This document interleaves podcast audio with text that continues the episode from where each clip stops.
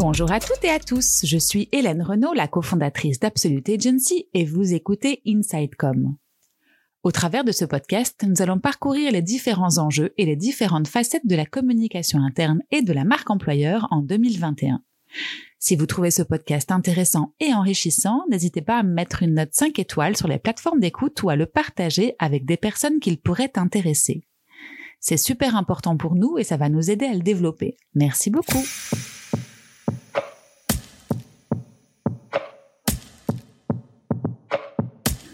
Le mentorat, est-ce que vous connaissez ce mot? On a l'impression qu'il est réservé au monde de l'entrepreneuriat, mais détrompez-vous, il existe aussi dans le monde de l'entreprise et il y a toute sa place. Un programme de mentorat dans le cadre d'une entreprise aide les nouveaux employés ou ceux qui commencent leur carrière à trouver des mentors expérimentés. Ces mentors ont pour mission de les guider dans leur cheminement professionnel. Je parle ici de jeunes recrues qui s'adressent à des profils un peu plus seniors, mais ne soyons pas sectaires car il existe aussi le mentorat inversé dans lequel des personnes plus seniors prennent des conseils et échangent avec les nouvelles générations. Vous voyez, c'est assez ouvert.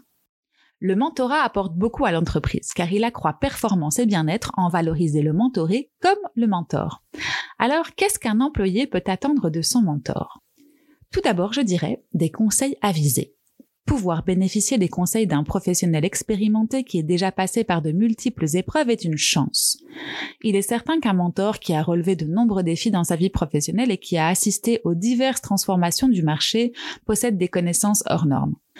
Ensuite, je dirais qu'un employé peut attendre de son mentor une vision globale de l'entreprise ou du monde du travail en général. Il est facile de se retrouver bloqué dans une situation inconnue au travail. Avec l'aide d'une personne expérimentée qui connaît les difficultés qu'il est possible de rencontrer, vous pouvez améliorer votre prise de décision et faire des choix plus raisonnables. Contrairement à un ami ou à un parent, le mentor comprend et analyse de façon objective la situation. Il est à même d'apporter des conseils pertinents adaptés à des cas précis et éviter certaines erreurs. Et puis, je dirais la sincérité il est souvent difficile d'évoquer avec des collègues ou des proches les problèmes liés à son travail, soit parce que le sujet est trop sensible ou confidentiel, soit parce que le professionnel estime que ces derniers ne comprendront pas ce qu'il vit. Les mentors ont pour qualité principale l'écoute et le conseil. Fondamentalement sincères, ils se rendent disponibles pour les mentorer. Ils les accompagnent dans la concrétisation de leurs idées et les aident à anticiper ou à solutionner leurs problèmes. Un autre point qui n'est pas négligeable non plus, c'est l'accès à un plus vaste réseau. Avoir le soutien d'un mentor permet aussi d'accéder à un plus vaste réseau. Si le mentor n'a pas de solution pour faire face à une difficulté, il existe probablement dans son réseau quelqu'un qui pourra en trouver une. Les réseaux tels que LinkedIn sont une excellente façon d'entrer en contact avec des professionnels compétents tout en étant recommandés. Et enfin, on peut aussi parler d'une possibilité d'accroître son développement personnel. Facteur inconditionnel à la réussite de toute entreprise, le développement personnel du dirigeant et de son équipe est la clé de voûte du succès.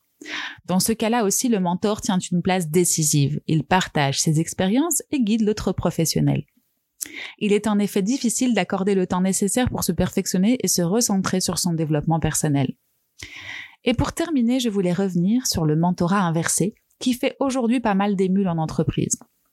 C'est bien sûr une chance de pouvoir croiser toutes les générations, mais attention à ne pas brûler certaines étapes. Un mentoring inversé réussi nécessite une volonté de part et d'autre, une bonne dose de pédagogie côté mentor et une tout aussi importante volonté côté mentoré. Voilà, c'est tout pour aujourd'hui. Si cet épisode vous a plu, vous le savez maintenant, ce qui m'aide le plus à continuer ce travail, c'est de me le dire sur Apple Podcast par une note 5 étoiles ou un gentil commentaire. À très bientôt.